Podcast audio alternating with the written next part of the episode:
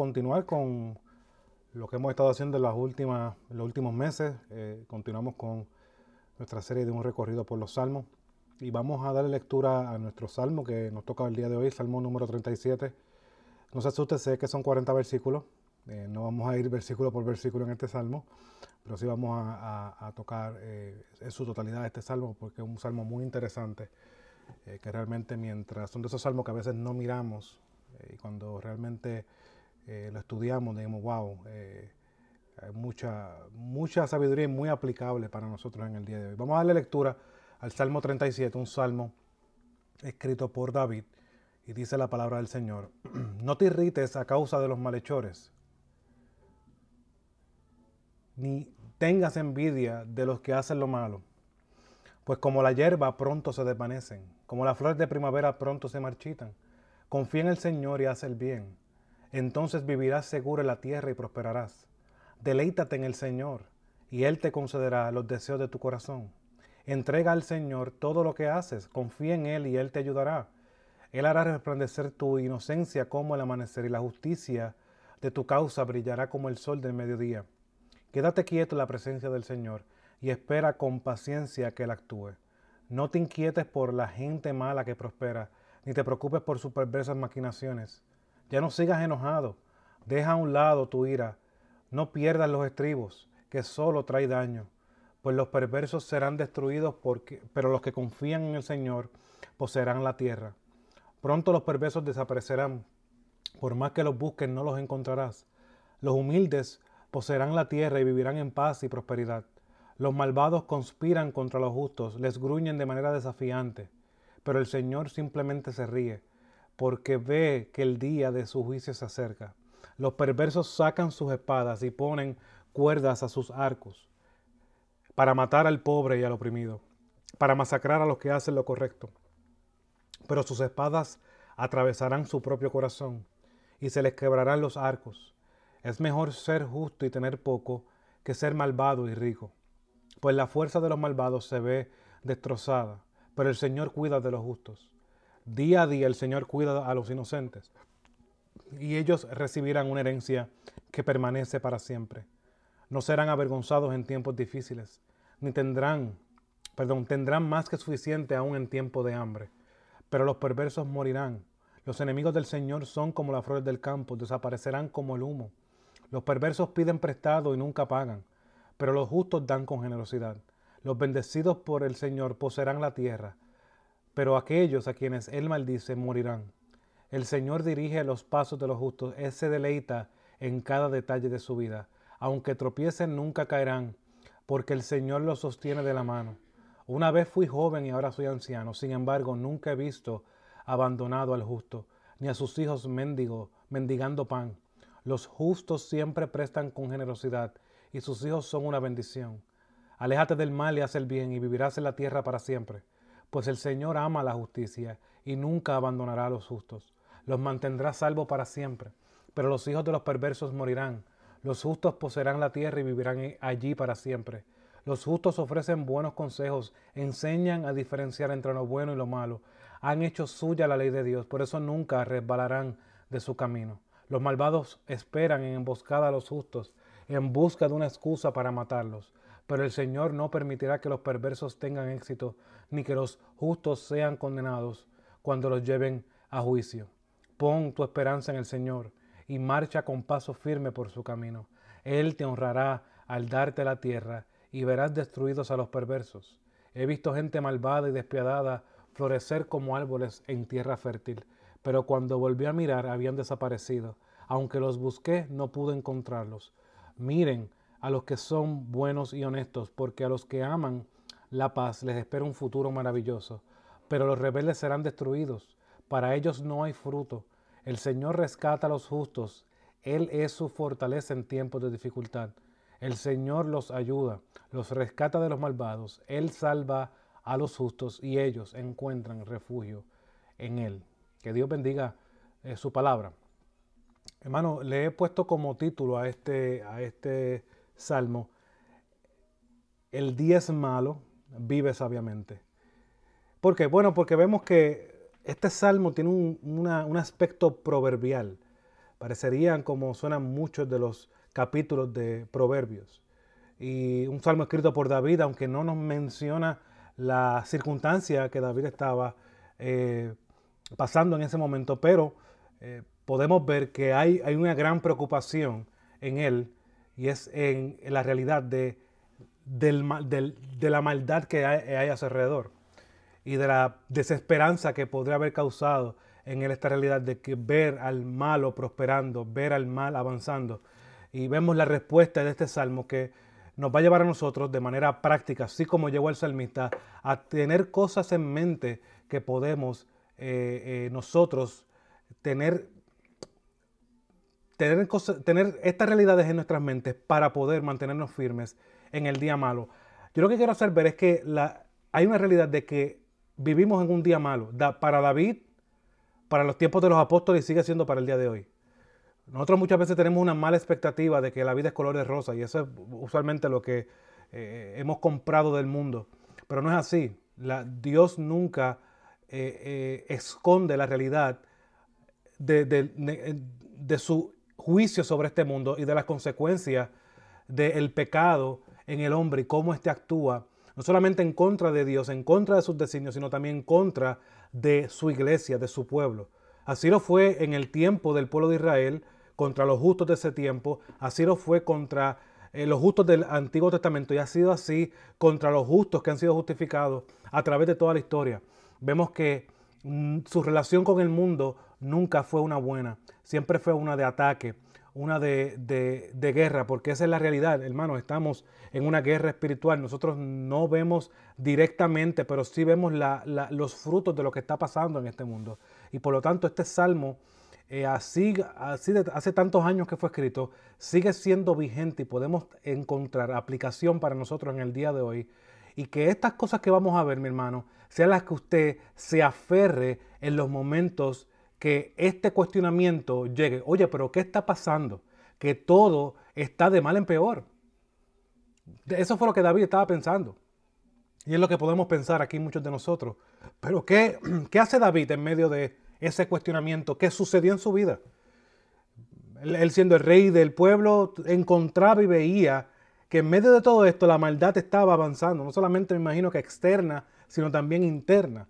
Eh, pero, ¿qué hace David en, este, en estas circunstancias? Bueno, en primer lugar, versículo 1 al 8, David tiene su esperanza en Dios. Es algo que no podemos olvidar. Esta sección del versículo 1 al 8, él hace dos llamados constantes. Y aquí voy a utilizar la nueva Biblia de las Américas, porque entiendo que eh, es, en su manera de utilizar las palabras es más clara para, para mostrarnos la intención del autor. Yo quiero que vean que en sus Biblias literales lo hace de esa manera. Él hace, menciona del versículo 1 al 8, tres veces confiar y tres veces no te irrites. Comenzando en el versículo 1. No te irrites, versículo 7, no te irrites, versículo 8, no te irrites. Esta palabra significa no llegues a un punto de impaciencia, no te impacientes, no, no estés agitado, no te afanes. Puede ser otra palabra que se utilice eh, en intercambio con esta de irritarse. Y si vemos el contexto, Hermano, lo que trae esta actitud de impaciencia son las circunstancias que están sucediendo alrededor de la vida del salmista. Ver al malo progresar, el malo está echando para adelante. Esa realidad el salmista la está viendo. Esa realidad no está cambiando, como vamos a ver a través del salmo y como hemos visto a través de otros salmos, no cambia de una manera inmediata. Esa realidad continúa así. Pero ¿qué hace el salmista? Mm, hay, hay una realidad. No hagas esto. En cambio, ¿qué debe hacer? Reclamarle al impío. Vive amargado. Busca resolver tu situación. No. Vemos que la solución a este problema es confiar en Dios. Confía en el Señor. vemos que los confía están atados al nombre de Dios, confía en Yahvé, confía en el Dios que se ha revelado. Y eso lo hemos visto a través de todos los salmos, no voy a enfatizar tanto en eso, pero ya pueden conocer cuando vean esta palabra eh, del Señor en nuestras traducciones con todas letras mayúsculas, está haciendo referencia al nombre con el cual Dios se reveló a Moisés en la zarza ardiente, con el cual Dios reveló su pacto a Abraham, a Isaac y a Jacob. Es el Dios que iba a guardar, a cuidar a su pueblo. Eso es lo que el salmista tiene en mente. Es la confianza plena y exclusivamente en el Dios que se ha revelado a su pueblo sin el pueblo merecerlo. Aquí vemos la gracia. El salmista tiene todo esto en mente cuando está usando esto. El, el Dios que se ha revelado, que ha creado los cielos y la tierra, que él merece dar justicia a su creación, pero no lo hace, sino que muestra su amor a su pueblo, de lo vil y de lo menospreciado. De, no escoge Israel de ser el pueblo más grande y más poderoso, sino que lo escoge de ser el más pequeño, el más significante. Así Dios ha escogido a Israel para mostrarle su gracia, para mostrarle su misericordia, para libertarlos. Y no solamente eso, sino que vamos a ver aquí, y después cuando vea, y yo espero que tengamos esta práctica, y esto es lo que a veces yo digo que muchas veces no aprovechamos eh, la, predicación que se hace cada martes o cada domingo. Hermano, coge estos pasajes y utilízalos durante la semana para su lectura. Para que vea cuántas veces aquí se menciona la palabra tierra. Entrar a la tierra. ¿Por qué David está hablando de entrar a la tierra? Si él ya estaba en la tierra. Él no estaba ya en la tierra que Dios le había prometido. Claro que sí, estaba en Jerusalén. Él había traído la paz al pueblo. El arca había llegado a Jerusalén. La adoración había sido restablecida. Pero ¿por qué David está esperando una tierra? Ven que David, aunque no perfectamente, tenía una realidad de que eso no era todo. Ahí es que está la esperanza. Miren cómo dice el versículo 3. Confía en el Señor y hace el bien. Habita en la tierra y cultiva la, fidelidad. Más adelante,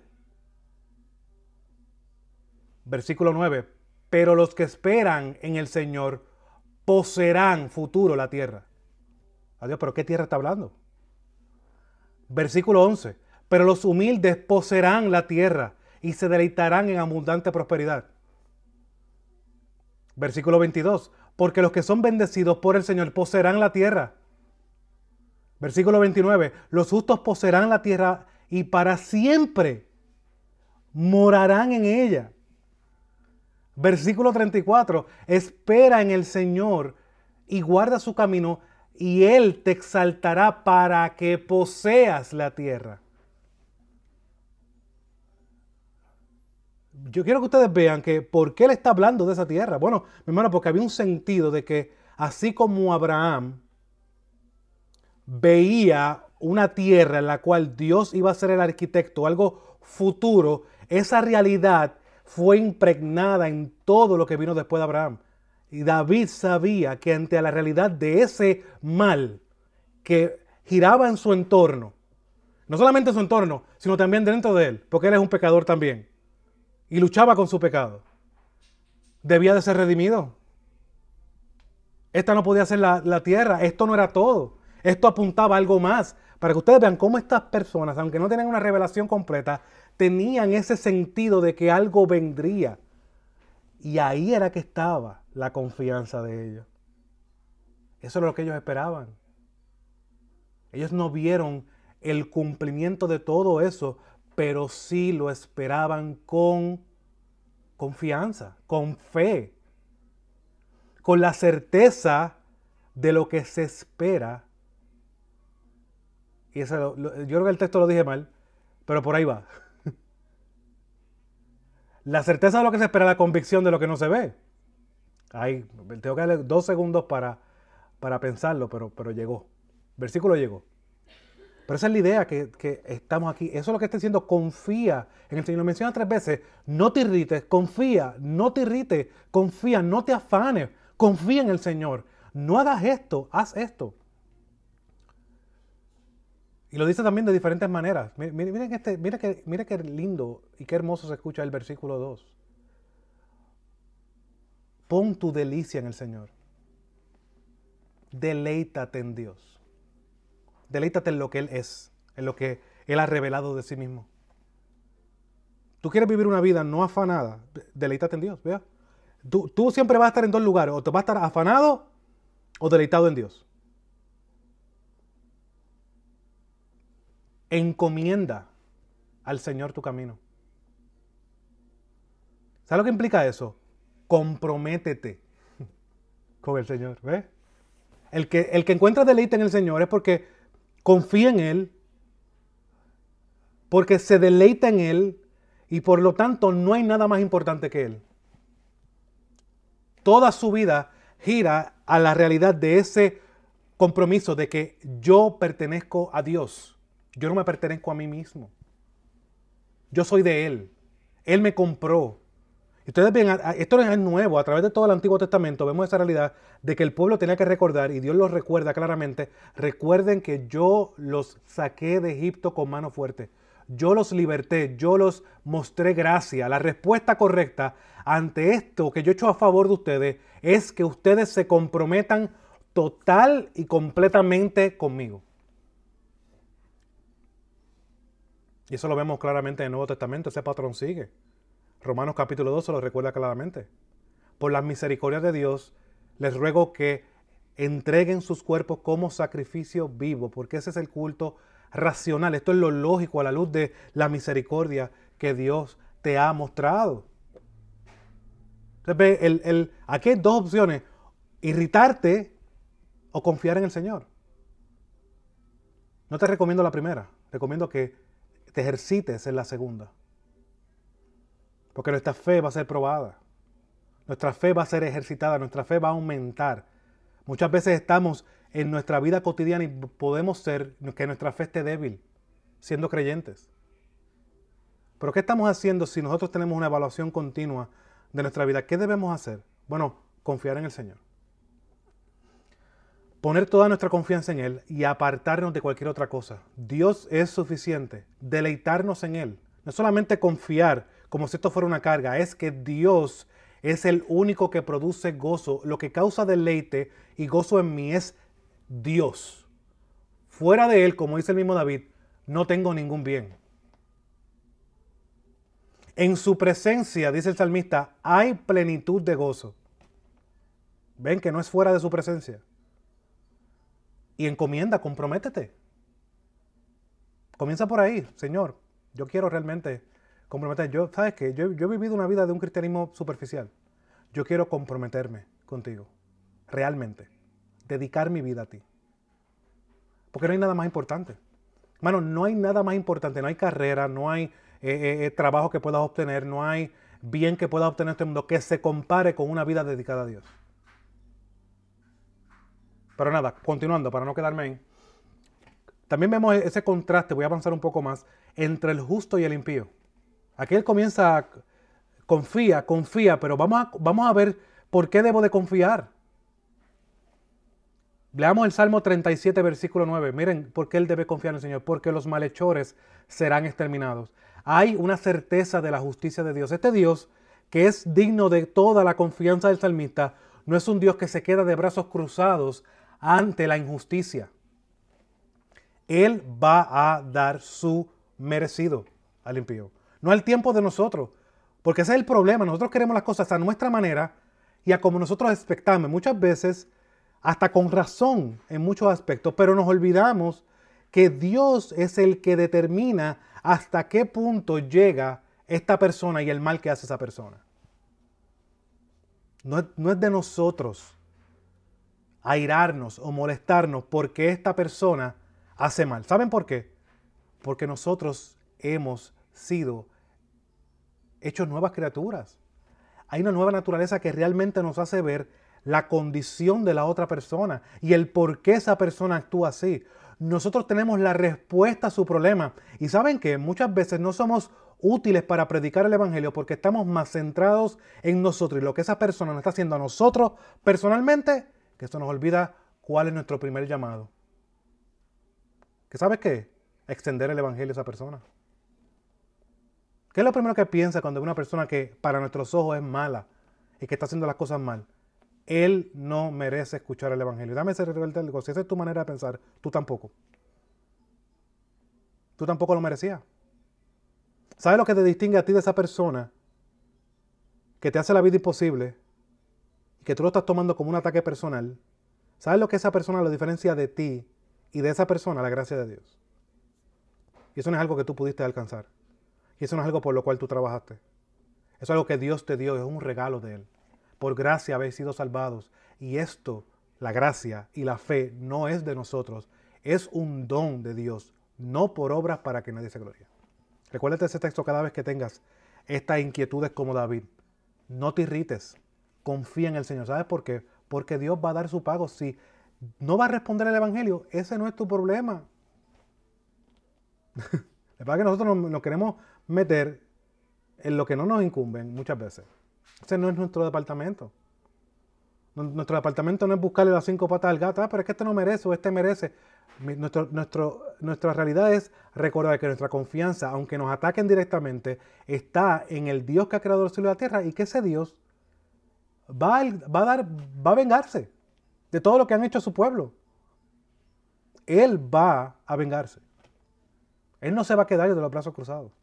Sea mañana, sea de aquí a 50 años, sea de aquí a 100 años, lo más seguro que tiene el impío es la justicia y la era de Dios sobre él. Por más que prospere. Que eso es lo que él contrasta aquí. El impío será exterminado. El Señor se ríe, dice el versículo. Así como vemos que se ríe de los que conspiran contra su hijo y contra él en el Salmo, en el Salmo capítulo 2, así se ríe de los que hacen el mal morirán por sus propias obras. creo que no apunté el versículo aquí. Eh, creo que es el 15. Su espada.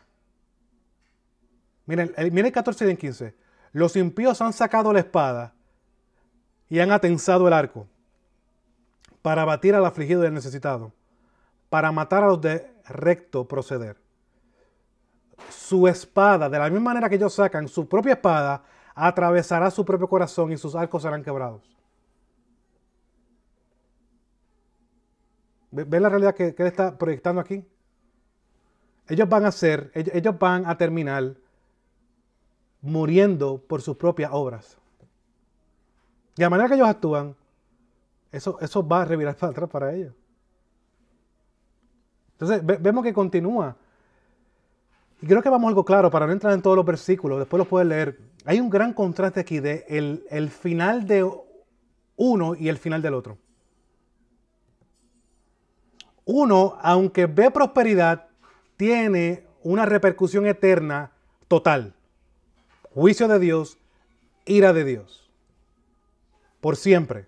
Pero en cambio, el justo también tiene algo que perdura para siempre. Miren esto, el Señor conoce los días de los íntegros. Está hablando de que persecución, pero Dios conoce. Y el conoce aquí es lo mismo que se utiliza en, cuando se habla en el Antiguo Testamento de que Adán conoció a Eva. Hay una relación íntima. Dios conoce los días de los justos, de los íntegros.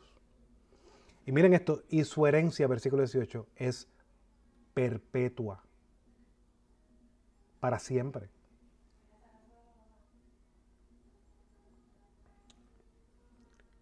Continúa diciendo el versículo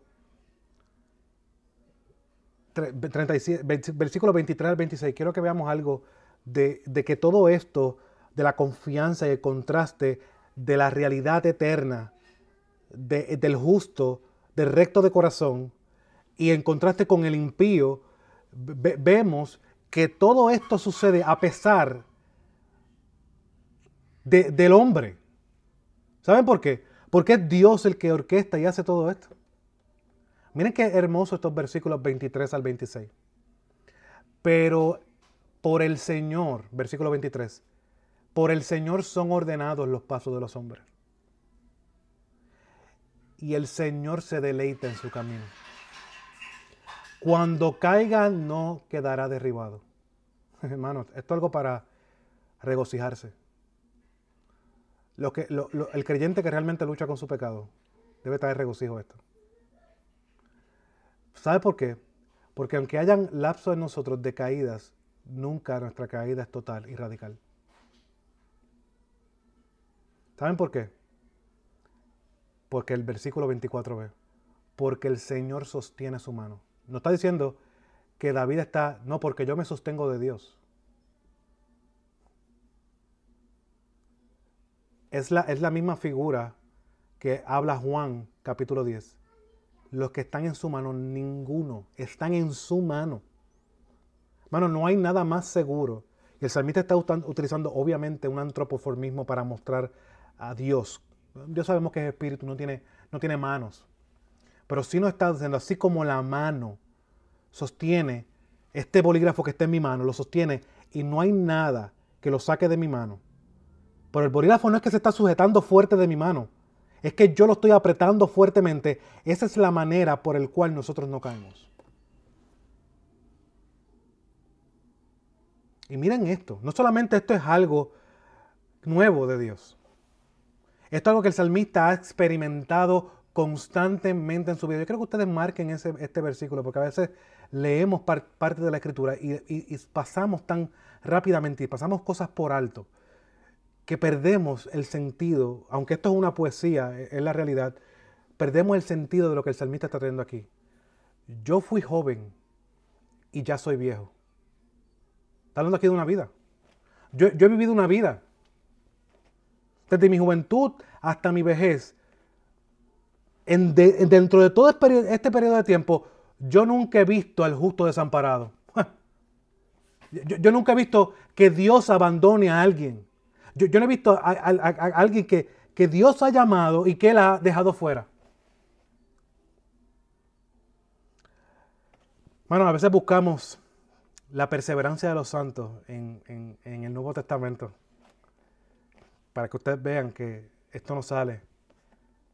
Esto es nuevo, esto es, una, doctrina nueva de que Dios es el que cuida y que continúa haciendo en, en sus santos, poniendo el querer como era hacer según su buena voluntad.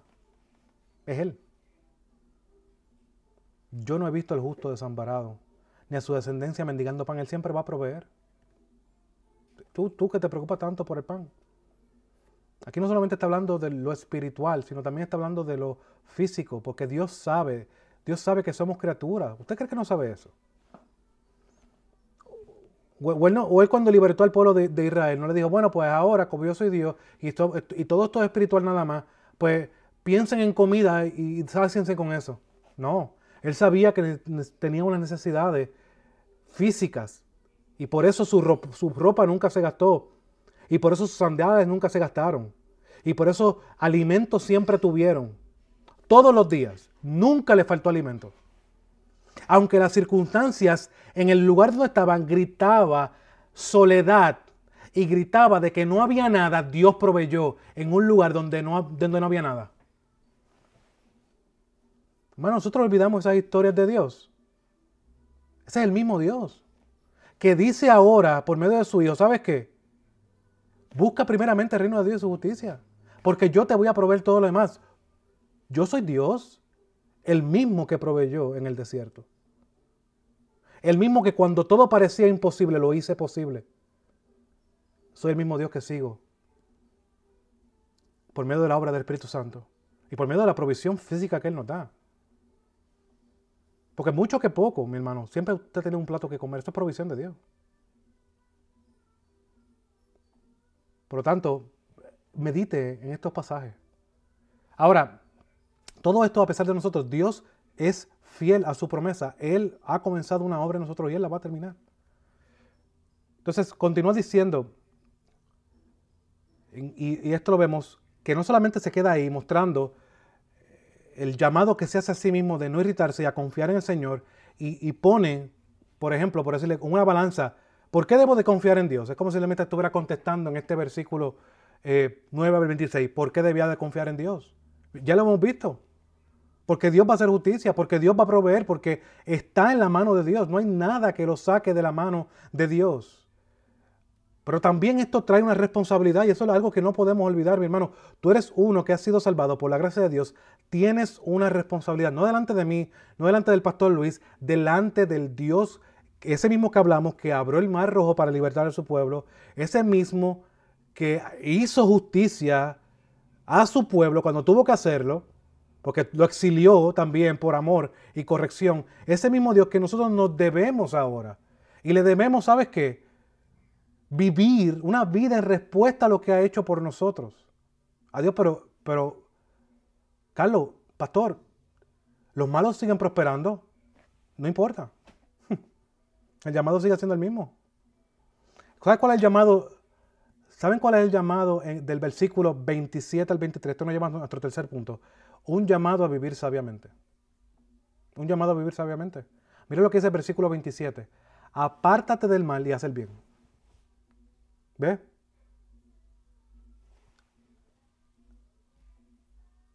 Mm. Deja de hacer esto y haz esto. Algo negativo y algo positivo. Deja esto, apártate y haz el bien. Y tendrás morada para siempre. ¿ves? Hay una responsabilidad humana. Dios ha orquestado, estamos en sus manos. Él provee. Él nos guarda para que no caigamos. Pero apártate del mal y haz el bien. Ahora, ¿por qué? Bueno, porque esta realidad lleva a un estilo de vida diferente al del impío. ¿Ve? Aquí hay, un aquí hay un contraste a través de todo este salmo. El impío, mira las obras del impío y por qué hace las cosas, sus motivaciones, lo puede ver claramente ahí. Pero en cambio, el que confía en el Señor, el que tiene esperanza, y no solamente aquí ahora, sino eterna, este tiene un estilo de vida diferente. Ahora, no solamente tiene un estilo de vida diferente, que es el llamado que el salmista está haciendo aquí, sino también que sus acciones son diferentes. Versículo 30. La boca del justo profiere sabiduría. ¿Qué esto profiere? Bueno, la boca del justo anuncia, proclama, articula sabiduría, ¿ve? No solamente algo que sucede en la mente, sino que esto se expresa de lo que abunda en el corazón, habla la boca. Una persona que realmente confía en el Señor, una persona que está entregada al Señor, lo lógico es que tenga un estilo diferente al del impío. Y eso lo pueden ver a, través de todas las cartas. Y eso que se ve en que tiene una vida diferente y que tiene fruto, tiene acciones diferentes, pero también el salmista nos da la razón por la cual eso sucede. Y eso no es algo nuestro. Y nos apunta al Evangelio. Porque eso, lo que está hablando aquí el salmista, no se da en un impío, se da en uno que ha nacido de nuevo. El justo que habla aquí es uno que ha nacido de nuevo. Ahora nosotros podemos saber eso porque tenemos todo el canon de la escritura, pero cuando vean el versículo 31, nos va a recordar, por lo que va a decir el salmista ahora, que la razón de esto es una de uno que ha nacido de nuevo. Versículo 31. La ley de su Dios está en su corazón. ¿Ven? ¿En dónde están? ¿En dónde está la ley de Dios? ¿En los corazones de quién?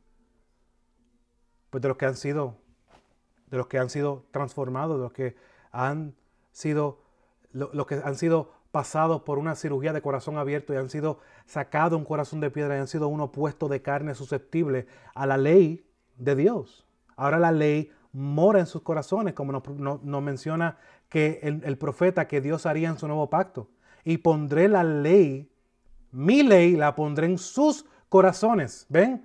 Es lo mismo que está hablando aquí. Y esto es antes de Jeremías. Y ya hay un sentido de que hay un grupo diferente al de los impíos, que la ley de Dios está en los corazones, está dentro de ellos. Esto no es un grupo como cualquier otro. Este es el grupo los escogidos de Dios, los que Dios ha dado a su Hijo, por amor a ellos, y lo ha llevado a la cruz para que Él diera el pago, su Hijo diera el pago por sus transgresiones, por sus pecados. Y para que ahora por medio de ese acto, no solamente de la cruz específicamente, sino por la vida, la muerte y la resurrección del Hijo de Dios, del perfecto, del Hijo del hombre, ahora todo el que confíe plenamente en Él tendrá la seguridad de que es salvo. Y la realidad de eso es que Dios ha hecho una obra interna para que esa persona pueda responder a esa obra por medio de la fe y el arrepentimiento. No olvide eso jamás. Nada de esto que estamos viendo está desconectado del Evangelio. David no lo desconectaba. Estamos hablando siglos y siglos antes de que el Evangelio que vemos directamente anunciado en los, evangelios como Marcos, como Lucas, eh, como Juan, fuera explícitamente abierto, de que este es el, precursor, este es el que inauguraría el reino. Había un sentido de la necesidad que Dios hiciera algo a favor del hombre. Y aquí lo estamos viendo, la ley de Dios está en su corazón. Y como resultado de eso, ¿saben qué hacen? No vacilan en sus pactos vacilar es una palabra que nosotros en Puerto Rico la hemos tomado como jugar, ¿verdad? Es el sentido de nosotros y hemos tomado palabra de vacilón, ¿verdad? Y vacilón siempre lo ponemos como, como un, algo que no se toma en serio. Pero la palabra vacilar, en el sentido que se está utilizando aquí, es hacer una pausa o detenerse en incertidumbre o falta de disposición. Concebido como resbalarse. ¿Ven? Es hacer una pausa, si estamos hablando de actitud. La actitud de vacilar que se está hablando aquí es hacer una pausa, detenerte en incertidumbre, como que ¿qué pasó aquí? O falta de disposición, ¿ve? Es ese que está entre medio, el tibio, el que está entre dos aguas. ¿Ve? Me gusta esto, pero me gusta esto también. Ese es el que vacila. Pero no es así en el creyente. No vacilan en sus pasos. ¿Saben por qué no vacilan en sus pasos? Porque ellos saben dónde están y están en las manos del Dios que los sostiene. Confían en las promesas de Dios. Porque saben que Dios ha cambiado su corazón. Y en último lugar,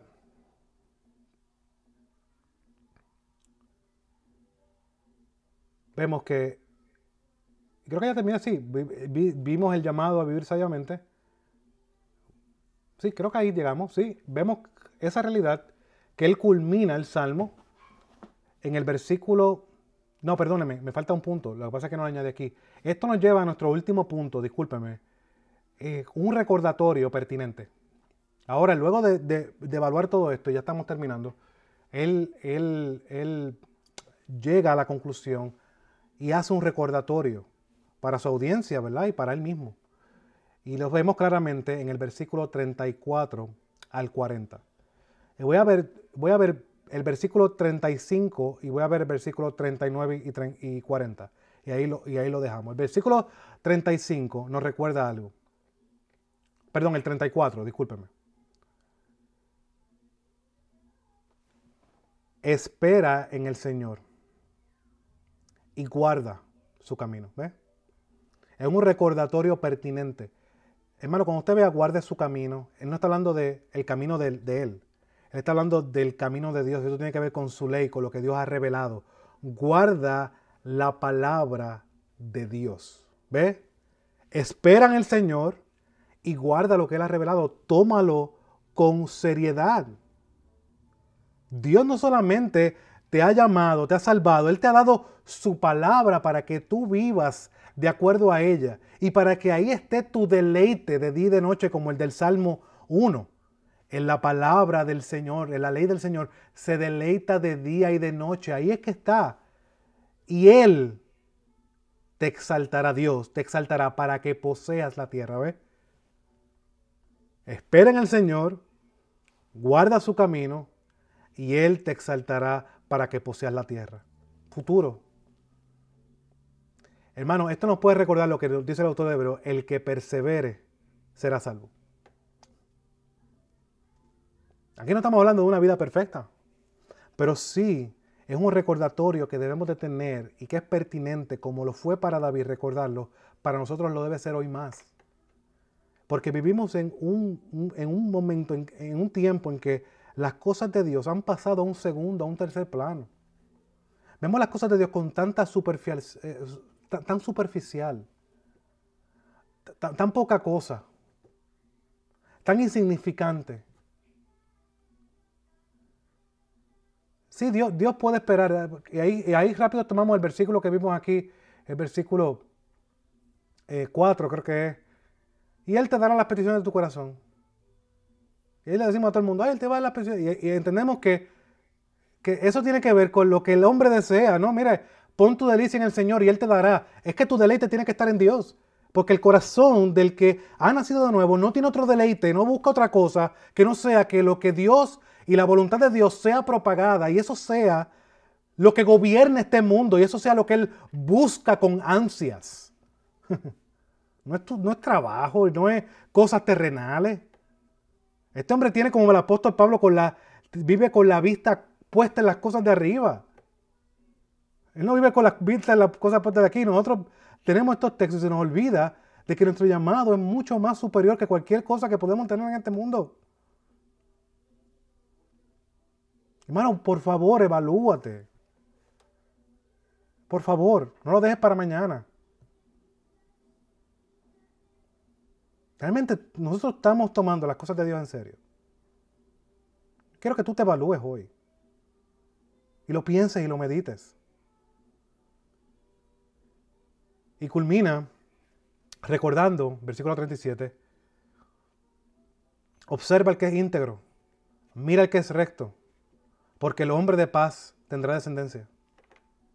Recuerden, la descendencia es sumamente importante aquí, porque la descendencia siempre apunta a bendición de Dios. Recuerden Abraham, cómo se medía la, falta de descendencia, se veía como una maldición de Dios. Pues vemos aquí que lo podemos traer porque el hombre de paz será, ¿saben qué? Bienaventurado. Este, este, salmo tiene mucho que ver, y obviamente no voy a entrar ahí porque me entendería mucho más, con las bienaventuranzas que vemos en el Sermón del Monte.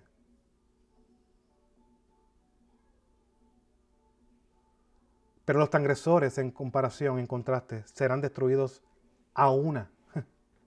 No, no hay oportunidad para ellos. La prosperidad de los impíos será exterminada. Todo, como decía esta canción de un cantante, todo tiene su final. Nada dura para siempre. Todo tiene su final. Y es una realidad, todo tendrá su final para estos impíos, sí, pero en contraste de los justos, de los que Dios ha llamado. Miren lo que dice el versículo 39 y 40 y termino con esto. Pero la salvación de los justos viene del Señor, ¿ves? Esto no es del mundo, esto no es de carne y sangre, esto no es de esfuerzo humano. La salvación que Dios da viene de Él. Él lo ha prometido, Él lo va a hacer, Él va a salvar a su pueblo y Él no va a solamente echar su pecado en el olvido, sino que Él va a dar pago porque Él es un Dios justo, Él es el que es justo y que justifica y por eso llevó a su Hijo a la cruz. La salvación de los justos viene del Señor. Él es su fortaleza en el tiempo de la angustia, ¿ves? Paralelo con lo que está diciendo al comienzo. Pon tu confianza en el Señor. El Señor los ayuda y los libra. Los libra de los impíos y los salva. ¿Por qué? Porque están haciendo cosas grandes. No, porque en Él se refugian. Ellos saben lo débiles que son. Ellos buscan a Dios porque saben que es el único que puede hacer justicia en medio de su dolor, en medio de su angustia, para que puedan continuar haciendo la voluntad de ese Dios en medio de ese mundo de oscuridad que le rodea. refúgiate en el Señor. Refúgiate en Dios. Has nacido de nuevo, refúgiate en Él. No hay, no hay otra esperanza para nosotros, mi hermano. El engaño nuestro es cuando pensamos que hay oportunidad fuera de Dios. No, mi hermano. La única esperanza que tenemos en la vida y en la muerte, como dice el himno, es Cristo. Oremos por esto que hemos visto, que veamos la realidad que vivimos en un mundo caído, en el cual tendremos aflicciones, en el cual el impío va a prosperar, pero debemos recordar que nuestra esperanza debe estar únicamente en Dios. También debemos de recordar lo que Dios ha hecho a nuestro favor, ver ese constante, el final del impío y el final del justo. Pero también debemos tener en mente que tenemos una responsabilidad, tenemos un llamado a vivir sabiamente en este mundo caído y debemos de recordar que debemos de esperar en el Señor. Porque los que son librados y los que son salvados son los que buscan refugios únicamente en Él, porque de Él viene la salvación. No viene de nuestros esfuerzos, viene únicamente de Él.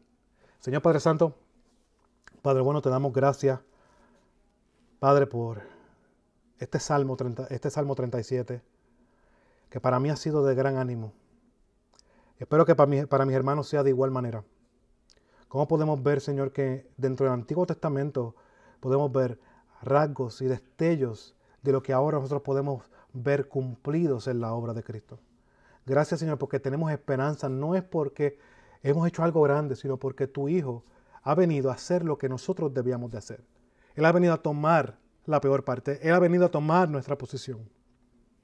Él ha venido a vivir la vida que nosotros debíamos de vivir.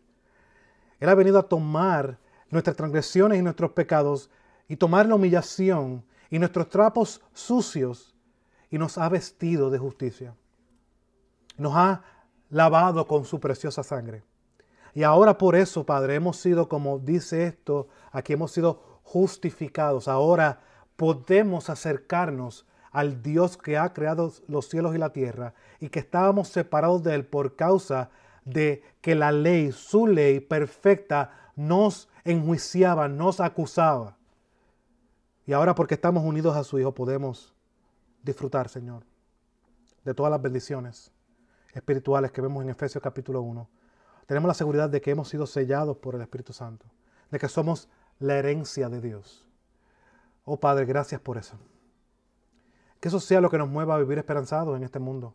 Sabiendo que el impío de una manera momentánea va a prosperar, va a echar para adelante, va a, pensar que está ganando.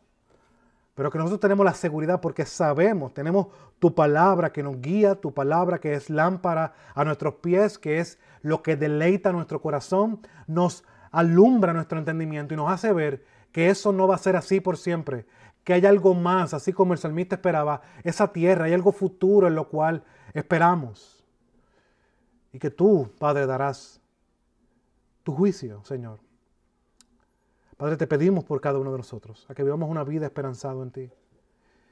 A que recordemos y, pongamos en nuestra mente la realidad de que de lo que somos en Cristo, de que tenemos esperanza. Y no es porque porque somos algo bueno o que hicimos cosas buenas, no, Señor, sino porque tú en tu gracia decidiste amarnos cuando, Padre, no debíamos de haber sido amados nunca. Tú no nos amaste en nuestro mejor momento. Tú no nos amaste en nuestro peor momento.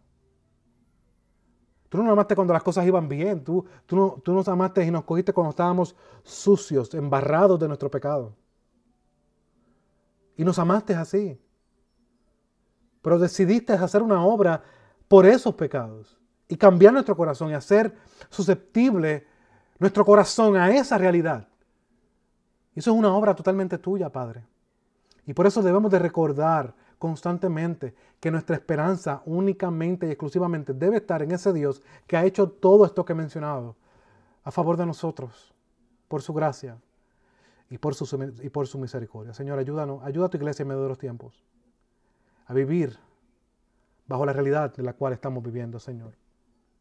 que abandonemos, Padre, la superficialidad que podamos tener y que abracemos tu palabra y tomemos en serio tu escritura y que así, Padre, vivamos para tu gloria, esperanzados en que habrá un día en que tú enjugarás toda lágrima de nuestros ojos.